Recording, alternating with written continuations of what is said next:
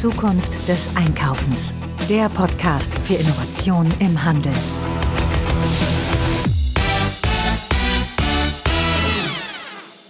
Hallo und herzlich willkommen zu einer neuen Ausgabe des Zukunft des Einkaufens Podcast. Mein Name ist Marilyn Repp. Ich beschäftige mich mit Innovationen, Digitalisierung, Trends und Technologien im Handel. Und heute klären wir die Frage, was macht eigentlich eine Diversity Managerin im Handel? Wer diesen Podcast hört, interessiert sich für Zukunftstrends und ist früher an den Themen dran, die später auch bei anderen auf dem Tisch landen. Und wer erinnert sich noch an das Thema Digitalisierung vor 15 oder vielleicht sogar 20 Jahren? Das war dann eher für Nerds und Tech-Unternehmen. Und inzwischen ist es überall angekommen und alle müssen sich damit beschäftigen. Genau das Gleiche beobachten wir in den vergangenen Jahren auch beim Thema Nachhaltigkeit. In Zukunft wird es kein Pluspunkt mehr sein, nachhaltig zu handeln als Unternehmen, sondern es wird negativ wirken, wer das Ganze nicht macht. Und dasselbe wird mit dem Thema Diversity passieren. Diversitätsmanagement für Unternehmen wird immer wichtiger. Das zeigen Umfragen, das zeigen Studien. Und deshalb werden wir uns dem Thema in Zukunft auch äh, verstärkt widmen, um euch da draußen fit zu machen als Unternehmen für dieses Zukunftsthema ja, was bedeutet das eigentlich, Diversity Management? Nämlich, dass man sich mit dem Thema Vielfalt der Gesellschaft äh, auseinandersetzt und beschäftigt und dass man sensibel auf die Bedürfnisse dieser verschiedenen Gruppierungen eingeht. Bei Mitarbeitenden, aber auch bei Kundinnen und Kunden. Und es geht auch um das Thema Fachkräfte, Nachwuchs, um Image und nicht zuletzt um langfristigen unternehmerischen Erfolg.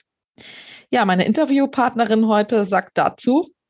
Wir können es uns nicht leisten, A, Personen mit ihren Bedürfnissen zu vernachlässigen und B, ähm, wie gesagt, die Potenziale nicht zu heben. Also die, die Konkurrenz am Arbeitsmarkt ist groß und der Arbeitsmarkt wird ja auch immer globaler. Das heißt, wir konkurrieren auch da mit immer mehr spannenden Unternehmen. McKinsey ist da immer sehr intensiv dabei und sehr regelmäßig nachzuweisen, dass Vielfalt eben bessere Ergebnisse erzielt. Ja, bevor wir jetzt aber loslegen mit unserem Thema, kommt hier noch ein Hinweis auf unseren Sponsor bei Zukunft des Einkaufens, nämlich das ist das Unternehmen Comarch. Ja, viele KMU, viele kleine, mittlere Unternehmen, viele Händler fragen sich immer wieder, was ist denn das richtige Warenwirtschaftssystem, also das richtige ERP-System für mich? Und da möchten wir den Anbieter Comarch heute vorstellen. Das ist ein weltweiter Anbieter von IT-Lösungen für den Mittelstand und hat sich insbesondere auf das Thema ja, Warenwirtschaft und ERP spezialisiert. Wir reden hier über das Produkt ERP XT und das ist ein ERP-System für Kleinst- und Kleinunternehmen und das ist web- und browserbasiert. Also man muss erstmal nichts runterladen. Und äh, die Unternehmensverwaltung kann das Ganze auch mit einer App machen. Also das Ganze ist dann speziell für Selbstständige, Freelancer, aber auch Startups und äh, die Digital Nomads geeignet, aber auch für Einzelunternehmer. Es gibt ähm, unterschiedlichste Funktionen und Module, die individuell angepasst werden können. Es geht um Rechnungen und Angebote schreiben, um die Lagerverwaltung. Es gibt ein POS-Modul mit Kassensoftware für iOS es gibt aber auch ein Business-Modul zur Analyse von Geschäftsdaten und natürlich eine Integration in den Comarch Webshop auch.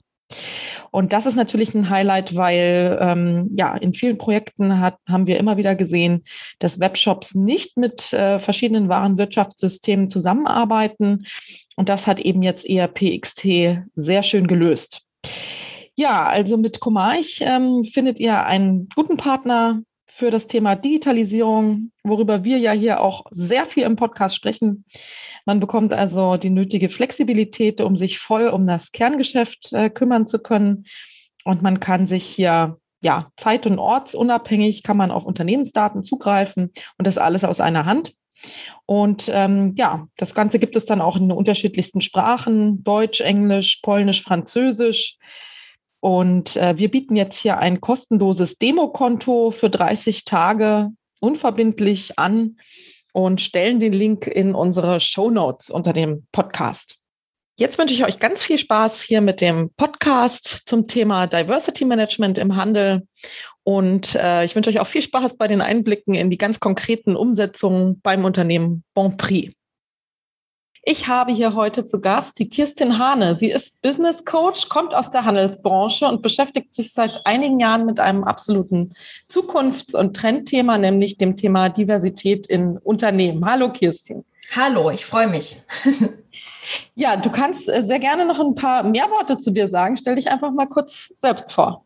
Ja, sehr gerne. Ja, genau. Ich bin Kirstin. Ich ähm, sitze und wohne in Hamburg und arbeite im Moment auch ausschließlich von dort. Ich habe eine tatsächlich eine Handelshistorie hinter mir. Ich habe 15 Jahre Otto ähm, in meiner Vita stehen, inklusive dualem Studium. Ähm, das war mein erster aktiver Kontakt beruflich zum Thema Handel, war da so richtig auch im Vertrieb und Marketing wie ich immer sage, so richtig Kerngeschäft Otto, weil ich nämlich Katalogmarketing gemacht habe. Also ich war so richtig am klassischen ähm, Konzept noch mit dran, habe dann Kampagnenplanung noch mit dazu bekommen und war die Hälfte der Zeit selber auch Abteilungsleiterin und habe da natürlich dann noch einiges ja begleitet, so im Channel Shift und auch natürlich Umstrukturierung mitgemacht und hatte da eine sehr, sehr, sehr spannende, intensive und lehrreiche Zeit. Da bin ich dann rausgegangen im Rahmen einer Umstrukturierung. Ähm, Gab es dann äh, am Ende eine Situation, Konstellation, wo ich für mich gesagt habe, das passt jetzt für mich so nicht mehr und bin dann rausgegangen und war so ein bisschen lost, weil ich eben nur Otto kannte und stand dann auf einmal in der freien Wildbahn und habe mich gefragt, was mache ich denn jetzt hier eigentlich? Und habe das bewusst genutzt, mich wirklich nochmal neu zu orientieren und nochmal zu gucken, was von dem, was ich gemacht habe, will ich auch weitermachen und was braucht es vielleicht auch nicht mehr. Und habe damals dann die Entscheidung getroffen, genau mich selbstständig zu machen als Business Coach und Trainerin, was ich seitdem auch mache und als Trainerin habe ich auch wiederum Kontakt zum Handel, weil ein großer Discounter ähm, einer unserer Kunden im Netzwerk ist. Dann war ich noch mal kurz, habe ich einen Abstecher gemacht in eine andere Branche. Ich war bei der New Work SE, also ehemals Xing im Personalbereich. Zunächst als wahrscheinlich älteste Praktikantin jemals in dem Unternehmen und dann noch ein Jahr als Elternzeitvertretung. Habe also da die Chance gehabt, nochmal wirklich auch ein anderes Unternehmen, ganz anderes Umfeld auch kennenzulernen bin dann da eben auch geplant, ja wieder ausgestiegen. Und genau wie du angesprochen hast, seit Juni letzten Jahres, also so richtig offiziell mit dem Thema seit Juni letzten Jahres Diversity Managerin. Und bin zurück in die Otto-Gruppe gegangen, also zurück äh, in die alte, ja im weitesten Sinne äh, berufliche Heimat, aber eben eine andere Konzerngesellschaft, denn jetzt bin ich bei Bonprix und mache seit Juni letzten Jahres da die Rolle als Diversity Managerin. Und die Rolle ist sowohl für mich neu als auch fürs Unternehmen, weil es es nämlich vorher da so explizit eben auch gar nicht gab. Ja, also du bist äh, dem Handel quasi treu geblieben, beziehungsweise bist dort dann auch wieder gelandet und bist da tatsächlich wieder in Berührung. Ähm, das ist natürlich für uns umso interessanter. Ja. Ähm, wo wir heute drauf eingehen wollen, ist das ganze Thema Diversität, ähm, Diversitätsmanagement äh, in der Handelsbranche. Ne? Und mhm. da sollte man aber vielleicht erst mal klären, ähm, was macht denn überhaupt eine Diversity Managerin? Also für die, die jetzt da vielleicht noch nicht so in Kontakt getreten sind, ähm, ähm, man hört immer viel zu dem Thema, Diversität wird immer wichtiger und so neben äh, Trendthemen wie Digitalisierung und Nachhaltigkeit. Ähm, aber äh, ja, vielleicht noch mal ganz von vorne, was äh, sind da deine Themen? Was machst du da?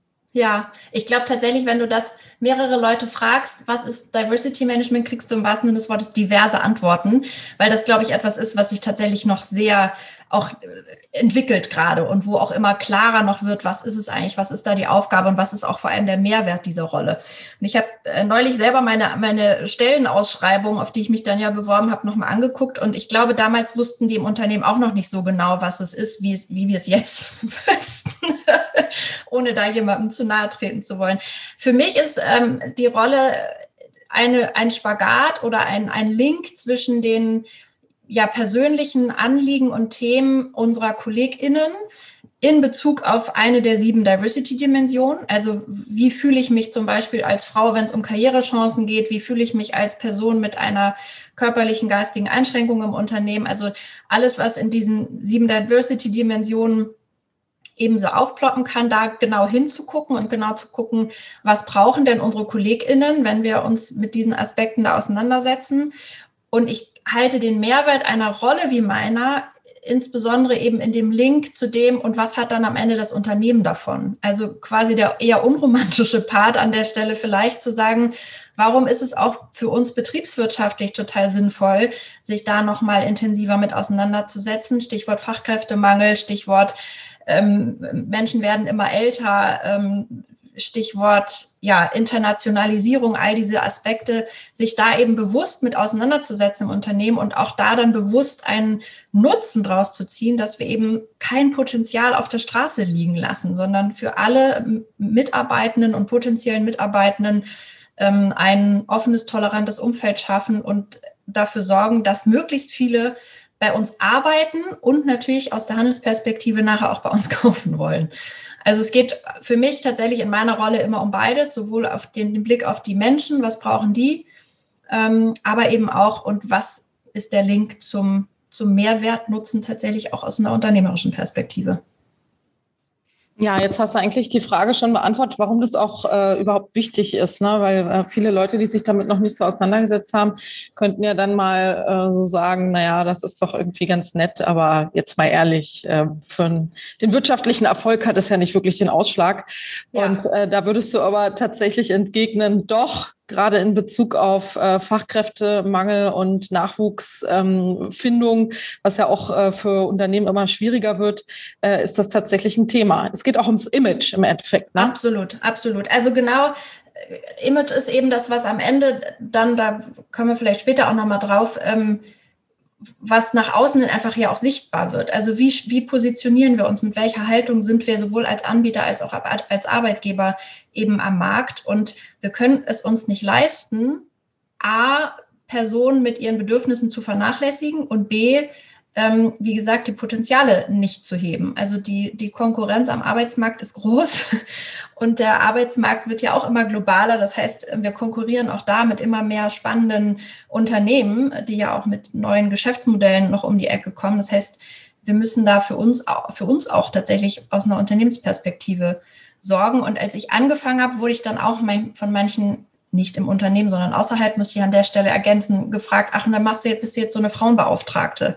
Also dieser Blick auf sehr isolierte Aspekte aus dem ganzen Diversity-Kontext und das immer so ein bisschen despektierlich, so, so dieses Shishi, ne? als hätten wir sonst keine Probleme. Und jetzt gönnen genau. sowas, genau. Und mhm. da, glaube ich, braucht es noch viel Aufklärungsarbeit, ähm, dass es eben kein Shishi ist, sondern dass es hart wirtschaftlich wichtig ist. Und da kann man Studien rauf und runter lesen. McKinsey ist da immer sehr intensiv dabei und sehr regelmäßig nachzuweisen, dass Vielfalt eben bessere Ergebnisse erzielt, also in Zahlen messbar. Und ähm, mhm. ja. Ja, und da geht es ja nicht nur um die Förderung von Frauen in Führungspositionen, sondern äh, um ganz viele andere Dimensionen, die du ja vorhin auch äh, angesprochen hast.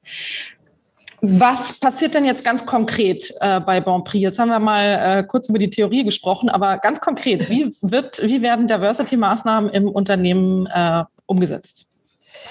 Ja, mittlerweile kann ich da ganz viel berichten, Gott sei Dank, nach meinem guten Jahr. Und an der Stelle ist mir immer wichtig zu sagen, dass es auch bevor ich ins Unternehmen gekommen bin, schon sehr viel Engagement gab. Also es gab schon vorher auch KollegInnen, die sich für einzelne Dimensionen oder einzelne Aspekte aus den verschiedenen Dimensionen schon engagiert haben.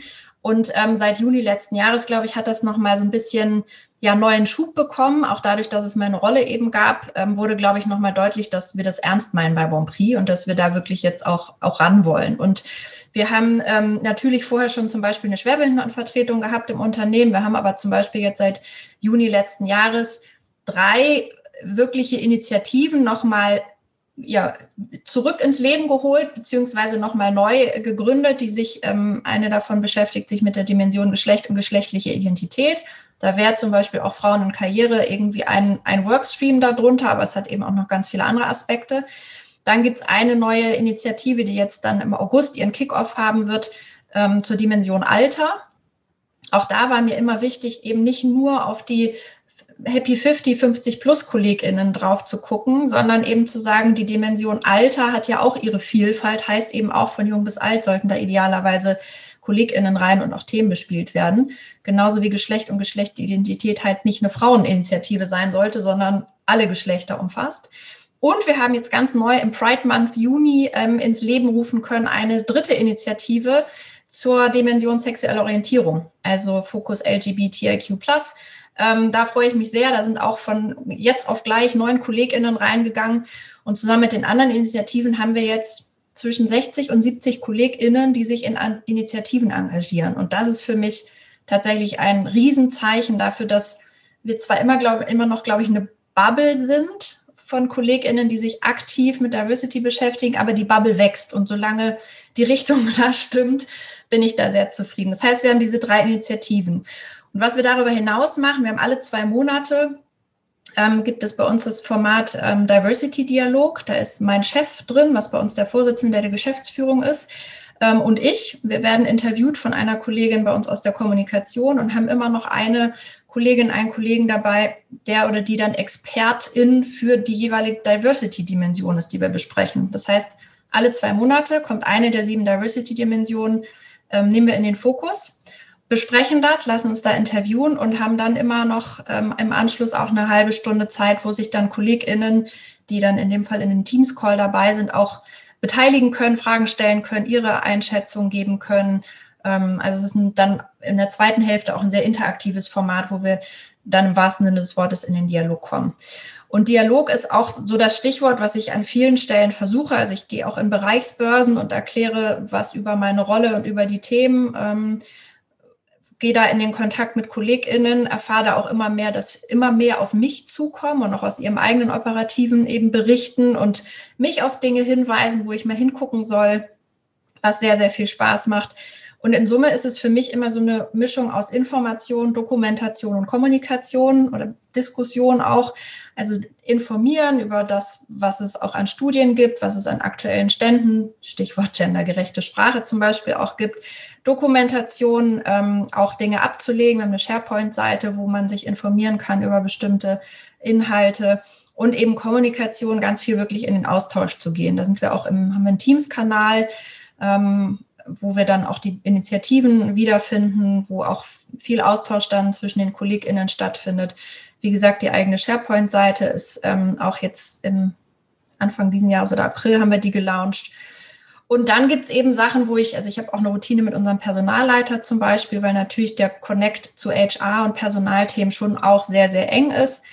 Da haben wir schon in ein, zwei Trainings, bestehende Trainings nochmal Diversity-Inhalte reingebrieft mit der Trainerin, die das Training gibt.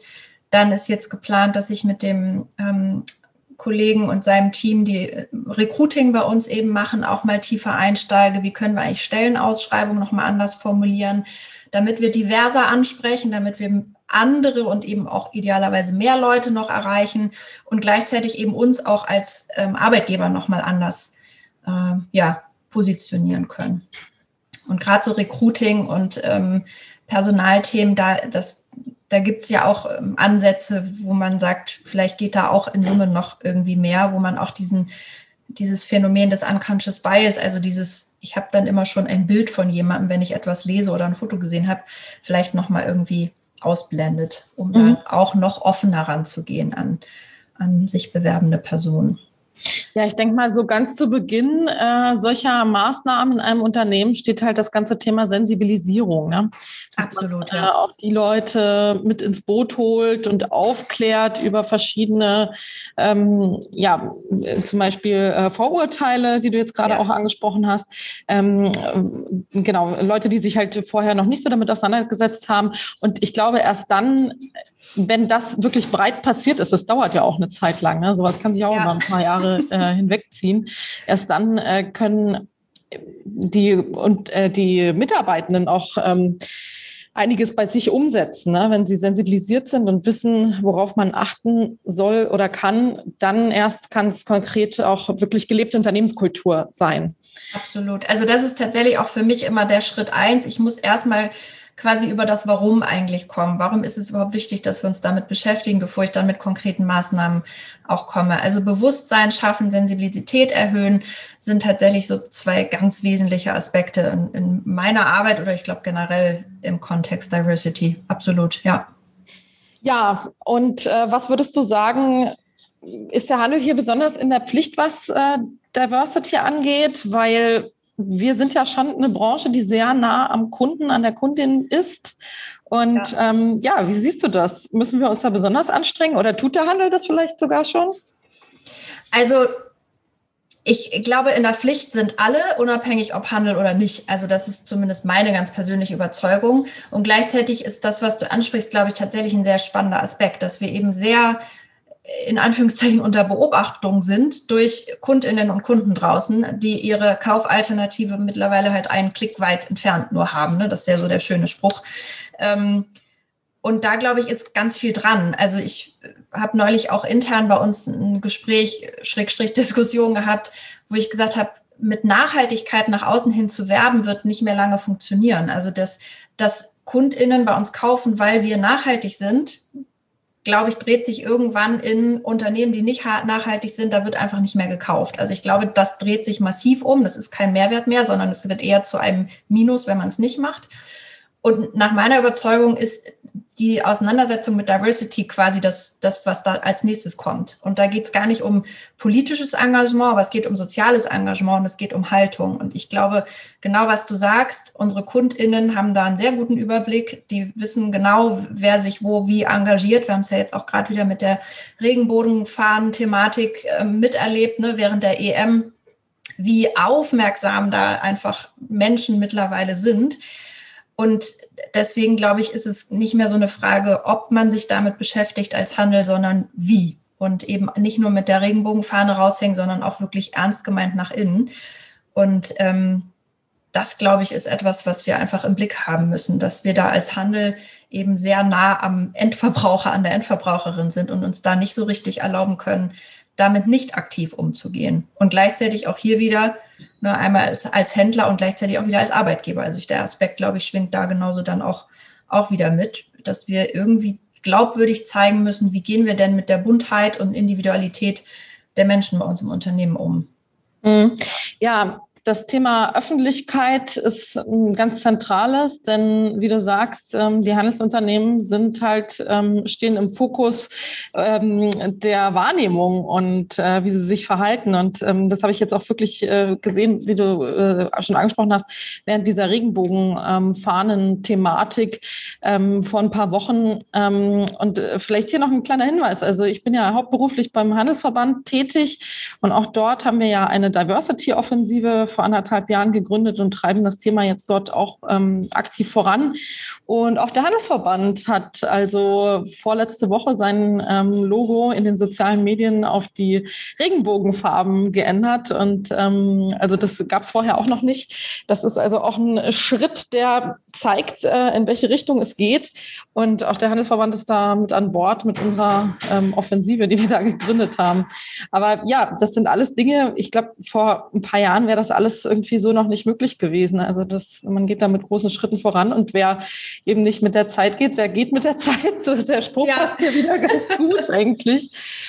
Genau. Absolut, ja. Und ich glaube eben dieses, äh, wir haben, unser Logo war nicht in Regenbogenfarben angemalt und es gab auch Rückfragen bei uns, warum das so ist und ob wir das nicht auch hätten machen müssen. Und ähm, ich habe selber da ganz ehrlich geantwortet und gesagt, ich weiß nicht, ob wir schon so weit sind. Also ich weiß nicht, ob wir wirklich quasi der Prüfung dann auch standhalten, ob wir wirklich in Summe ein Unternehmen sind, was diese Regenbogenfarbe sich schon hinhängen sollte. Und ich äh, schätze die, die Auseinandersetzung bei uns sehr und ich halte uns auch, ich glaube, wir wären da deutlich ähm, besser bei weggekommen als manch anderes Unternehmen, glaube ich, wenn man da mal hinter die Fahne geguckt hätte.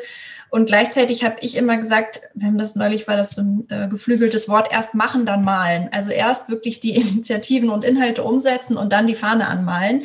Ähm, und gleichzeitig, wir haben eine kleine Pride Collection zum Beispiel rausgebracht, also da passiert auch schon viel. Und ich bin mir sehr sicher, dass wir im nächsten Jahr da auch nochmal uns nach außen hin nochmal deutlicher, äh, sichtbarer positionieren werden. Ja. Mhm. Also den Spruch habe ich mir jetzt aufgeschrieben, der ist gut. Erst machen, dann malen.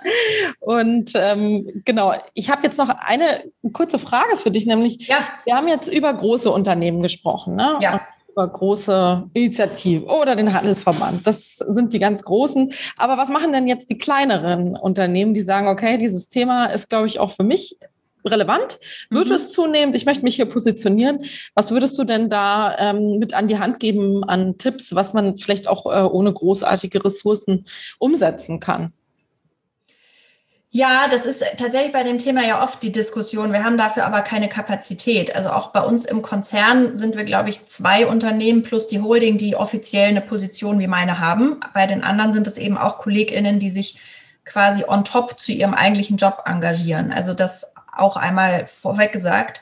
Ähm, für mich gilt so ein bisschen, und zwar egal wie groß oder klein ein Unternehmen ist, dann ist better than perfect. Also ja, nicht, nicht darauf warten, dass man die riesige Strategie sich irgendwie theoretisch überlegt, sondern ähm, ich glaube, was der erste wichtige Schritt ist, das hast du vorhin auch angesprochen, Bewusstsein schaffen und sensibil, sensibil, sensibel sein und gucken, wo ist denn eigentlich unser Need? Also wo fällt uns vielleicht mal angucken, welche sieben Diversity-Dimensionen gibt es eigentlich? Was steckt da eigentlich hinter? Dann bewusster im Alltag miteinander umgehen, unter KollegInnen mal ähm, sich zum Beispiel Feedback geben. Das ist etwas, wofür es überhaupt keine Kapazität braucht und was auch ähm, unabhängig von der Unternehmensgröße gut funktioniert. Wie sprechen wir eigentlich miteinander? Welche Wordings haben sich da vielleicht auch eingeschliffen? Welche Gewohnheiten haben wir so im Umgang miteinander?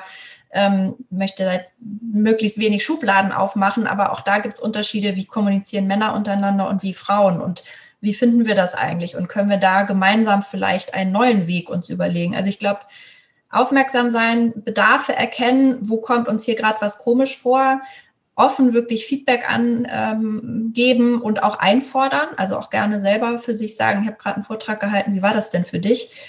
Was könnte ich da nach Freundin anders machen? Und da glaube ich, wird dann vielleicht auch schon so ein bisschen deutlich, dass Diversity nicht immer das große strategische Megathema sein muss, sondern dass das auch jede und jeder für sich im Alltag irgendwie anfassen kann und sagen kann, wie schreibe ich eigentlich Texte, welche Begrifflichkeiten nutze ich eigentlich, mit wem verbringe ich eigentlich meine Pausen, warum fällt mir die der Umgang mit dieser Person eigentlich leichter als mit der anderen Person. Also auch da nochmal zu hinterfragen, welche Muster habe ich eigentlich selber auch und warum habe ich die und will ich die mal vielleicht hinterfragen und dann auch ändern im, im Nachgang. Und das sind Dinge, die, glaube ich, ohne Budget und ohne offizielle Kapazität wunderbar funktionieren, wenn man als ersten Schritt sagt, wir wollen unser Miteinander neu gestalten und nehmen Rücksicht auf das, was jede hier braucht und jeder hier braucht ähm, nehmen das auch ernst, wenn sich Personen ähm, diskriminiert fühlen, blöd angemacht fühlen, wie auch immer, und überlegen dann gemeinsam, wie wir da den Schritt nach vorne gehen können.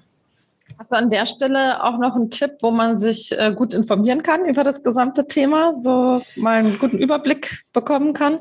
Also ich finde ähm, die Website der Charta der Vielfalt mhm. sehr, sehr hilfreich. Da ist zum Beispiel sind auch diese sieben Diversity-Dimensionen nochmal wunderbar erklärt und auch ähm, Zusammenhänge und was das heißt. Und da sind auch Unternehmen drauf, unter anderem auch wir, äh, die beschreiben, was sie zum Beispiel auch an Initiativen machen. Jetzt zum Tag der Vielfalt oder zum Diversity Day im Mai sind wieder viele Aktionen gewesen. Also das ist für mich tatsächlich auch als ich dann eingestiegen bin in diese Rolle, ist es für mich immer so ein Absprungspunkt gewesen. Also die Charta der Vielfalt macht da eben sehr viel und hat eben die Aufgabe, ähm, Diversity in der Arbeitswelt ähm, ja, nach vorne zu treiben, nach vorne zu bringen. Das würde ich jedem sozusagen als Einstiegslektüre empfehlen. Und dann ist es tatsächlich so, und das ist auch so ein bisschen Fluch und Segen in meiner Rolle, es gibt halt Lektüre ohne Ende. Also sowohl online als auch Bücher ähm, gibt es gerade so viel und ich kriege irgendwie alle drei Tage von KollegInnen und FreundInnen, hast du das schon gelesen, hast du das schon gesehen? Also daran mangelt es nicht. Es ist eher nachher wieder die Frage, worauf will ich mich erstmal fokussieren, um sozusagen einen Anfangspunkt zu finden. Und Charta der Vielfalt, wie gesagt, kann ich ähm, sehr empfehlen, als ähm, sich mal informieren, was ist eigentlich Diversity, was meint es eigentlich, was sind diese Dimensionen? Und wo im Arbeitsleben taucht, begegnet mir da vielleicht auch das ein oder andere. Mhm, super, vielen Dank für den Tipp. Die Charta der Vielfalt haben wir als Handelsverband auch zuletzt unterschrieben vor einigen Monaten. Sehr gut. und äh, mehr zu dem Thema ähm, Diversity-Offensive und Maßnahmen beim Handelsverband haben wir in ein paar Wochen. Da wird es nämlich in einer Podcast-Ausgabe darum gehen. Ja, liebe Kirsten, an der Stelle möchte ich mich sehr herzlich bei dir bedanken für diese ganz konkreten und tollen Tipps und Einblicke. Ich danke auch. Das ganze Thema Diversität im Handel. Hat mir sehr viel Spaß gemacht. Vielen Dank. Ja, danke dir. Ja, und ganz zum Schluss möchte ich euch noch einen kleinen Hinweis mit an die Hand geben. Nämlich, ich bin jetzt in Mutterschutz und werde in den nächsten Monaten ein bisschen kürzer treten. Aber ich habe ja einen total aktiven und umtriebigen Kollegen, nämlich den Frank Rehme, der hier den ein oder anderen äh, Podcast beziehungsweise die ein oder andere Aufnahme vervollständigen und ähm, auffüllen wird. Ich kann auch nicht genau sagen, ähm, wie häufig ich Podcasts liefern werde. Ich werde auf jeden Fall weitermachen, auch während meines Mutterschutzes und meiner Elternzeit. Aber vielleicht äh, fällt der eine oder andere auch mal aus. Das äh, gehört zum Leben dazu. Und da bitte ich euch natürlich um Verständnis für und äh, freue mich auf die kommenden Ausgaben. Bis dahin, eure Marilyn.